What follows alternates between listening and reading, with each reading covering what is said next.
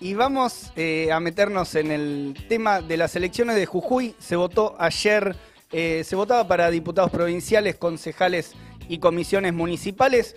Una elección, como decíamos al principio, cargada de irregularidades, con mucha maniobra de por medio. Y aún así el Frente Izquierda queda como tercera fuerza en la provincia eh, y segunda en la capital. Este es un dato importante. El Frente Izquierda como segunda fuerza en la capital de Jujuy, en San Salvador, eh, obteniendo un concejal. Viene en San Salvador eh, la única fuerza que va a tener otro concejal por fuera del oficialismo que encabeza Gerardo Morales en la provincia. Eh, también, obviamente, peleará los resultados de cara a lo que es la posibilidad de entrar en la legislatura provincial, porque esto es uno de los puntos centrales ¿no? de, la, de la elección de la de la limitación por la vía del piso proscriptivo para poder obtener legisladores. Ahora nos vamos a meter un poco mejor en eso. Te tiro números. Adelante.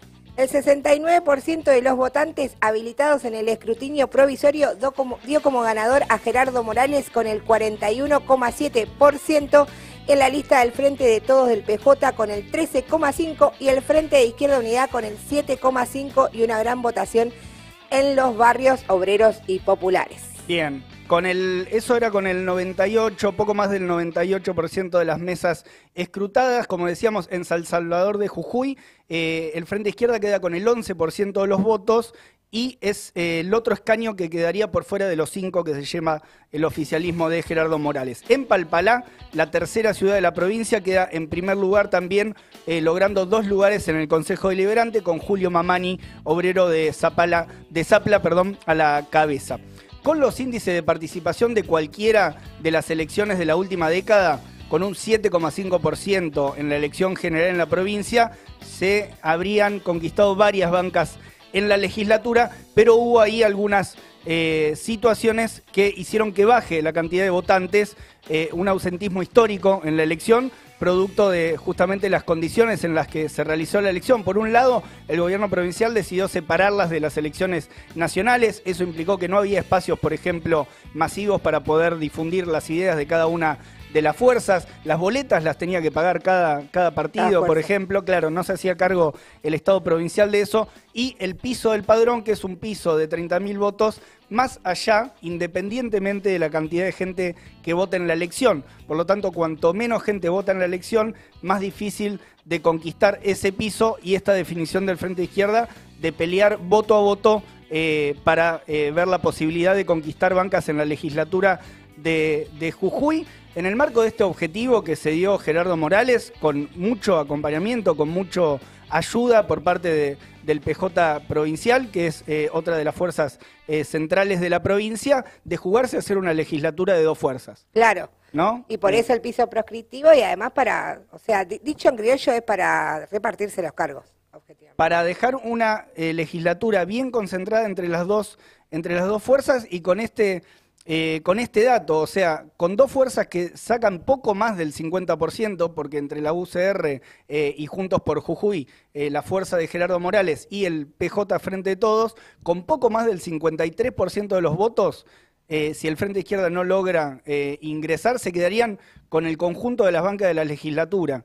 O sea, solo con el 53% repartís todas las bancas de la legislatura en un esquema eh, totalmente, digamos, puesto en función ahí de los intereses, por un lado, de los principales partidos de la provincia y obviamente de los intereses económicos, políticos, sociales que juegan en Jujuy, que son muy fuertes y que tienen como, como espalda, digamos, para defender a sus intereses a este tipo de, métodos y de, maniobras que tan acostumbrado tiene ¿no? Eh, Gerardo Morales y sus seguidores en la provincia. Dicho de otra forma, eh, el 65% de las personas habilitadas a votar, el 65% no optaron por eh, la fuerza de Gerardo Morales y sin embargo no tendrían representación parlamentaria. Bien, pero escuchemos qué decía uno de los referentes del PJ, Rivarola del PJ, que se pronunciaba, se pronunciaba sobre los resultados y decía lo siguiente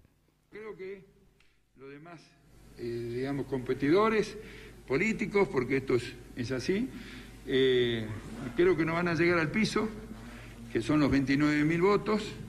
Creo que nosotros ampliamente lo vamos a superar. Y bueno, esperemos a ver qué es lo que pasa hasta, sería hasta mañana o el martes, a primera hora. ¿Esto podría significar que quedarían solamente dos partidos dentro de la nueva legislatura? Bueno, si usted me pregunta a mí, yo lo que más quisiera, que, que son dos partidos.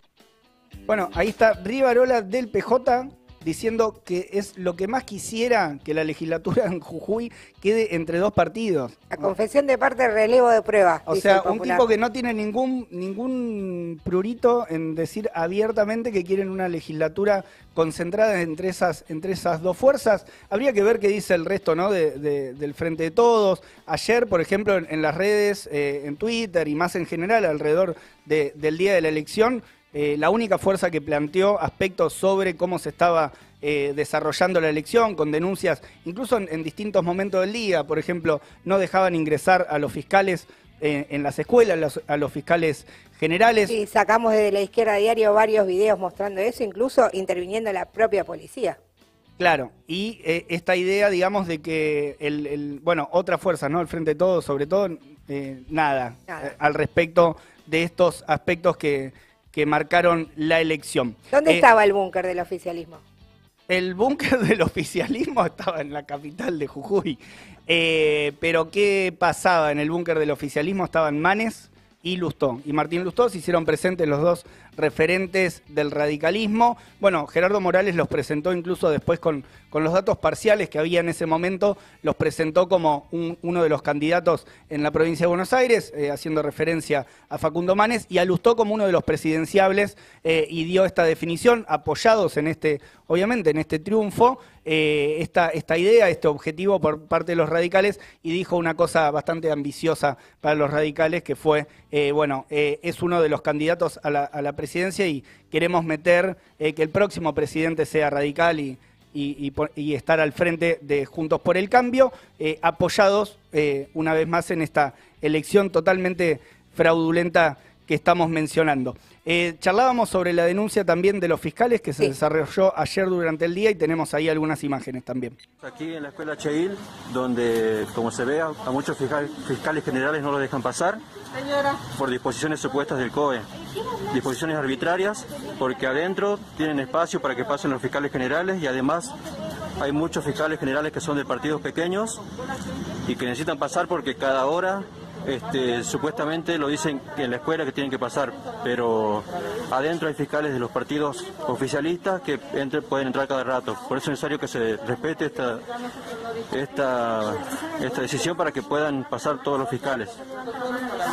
Bueno, otro de los aspectos que se denunció durante el día era la llegada de urnas abiertas al centro donde se estaban contando los votos en la Federación de Básquet de Jujuy. El presidente del Tribunal Electoral está ligado directamente a los partidos de régimen, más en particular al partido de Gerardo Morales, a la UCR, y la empresa que realiza el escrutinio parcial de los votos, eh, el escrutinio provisorio, era del, contador personal de Gerardo Morales, o sea, una elección que queda incluso su control totalmente en familia. Eh, decimos, sí. Adelante. Te quería agregar una cosa, porque nosotros veníamos entrevistando al, entrevistamos a Alejandro Vilca, a Natalia Morales, probablemente entrevistemos también en esta semana a Gastón Remy para recordar que el Frente de Izquierda hizo una muy buena campaña, una muy buena elección, sobre todo en todos los barrios que ellos venían recorriendo y nos contaban a nosotros cuáles eran las vueltas de la gente que vivía ahí, gente que seguía peleando por la vivienda, gente que la está pasando mal ahora en pleno invierno, gente que no tiene acceso a la salud o gente que no tiene acceso a los servicios básicos. Voy a tirar algunos números en donde le fue bien. Por ejemplo, en Alto Comedero con mesas que iban entre el 15 y el 20%, al igual que en los barrios Malvinas, San Pedrito o Campo Verde, donde también teníamos candidatos de la juventud trabajadora que no quieren que descarguen esta crisis en sus hombros y se están organizando junto al Frente de Izquierda Unidad, que también hizo una muy buena campaña para recorrectar a todos los fiscales que defendieron y están defendiendo voto a voto. Así es. Bueno, una campaña atravesada por, por una fuerte militancia en, esos, en los sectores, en, en, las barriadas obreras y populares de Jujuy y nuevamente con la dificultad que plantea ¿no? Eh, pelearle al régimen de Morales, que además, por ejemplo, en el caso de eh, Gastón Remy eh, hicieron todo tipo de maniobras también para no dejarlo asumir. Así que en el marco de una pelea difícil, insistimos, el Frente Izquierda como tercera fuerza de la provincia, como segunda fuerza en la capital y con un repunte casi duplicando respecto al 2019, donde el Frente Izquierda conquistó el 4% de los votos, eh, sin llegar a repetir los del año 2017, que había sido una muy buena elección del Frente Izquierda, pero quedando como tercera fuerza en la provincia, eh, también en el, bueno, en el marco de lo que es una pelea más general para este año, eh, que la izquierda aparezca con fuerza en todo el país, como una tercera fuerza clara, y bueno, desde ahí también tiene que ver ¿no? la, la pelea y la campaña que venimos transmitiendo acá, y la campaña del PTS, por unir a todas las fuerzas de la izquierda para la próxima elección, para las próximas pasos eh, en las distintas provincias, y desde ese punto de vista darle mucha fuerza a la idea de la a las ideas de la izquierda para, para esta campaña que se viene. El llamado de vuelta es a que compartan, a que difundan eh, la nota que está ahí adjuntada en el chat de, YouTube de Alerta Spoiler de hoy. Es el eh, desafío de la comunidad de hoy. El desafío que le damos eh, de la comunidad de la izquierda diario, que compartan, que le den like y que llegue a todos lados el resultado los objetivos, los desafíos del Frente Izquierda y la denuncia, obviamente, de estas maniobras por parte del régimen de Gerardo Morales en Jujuy.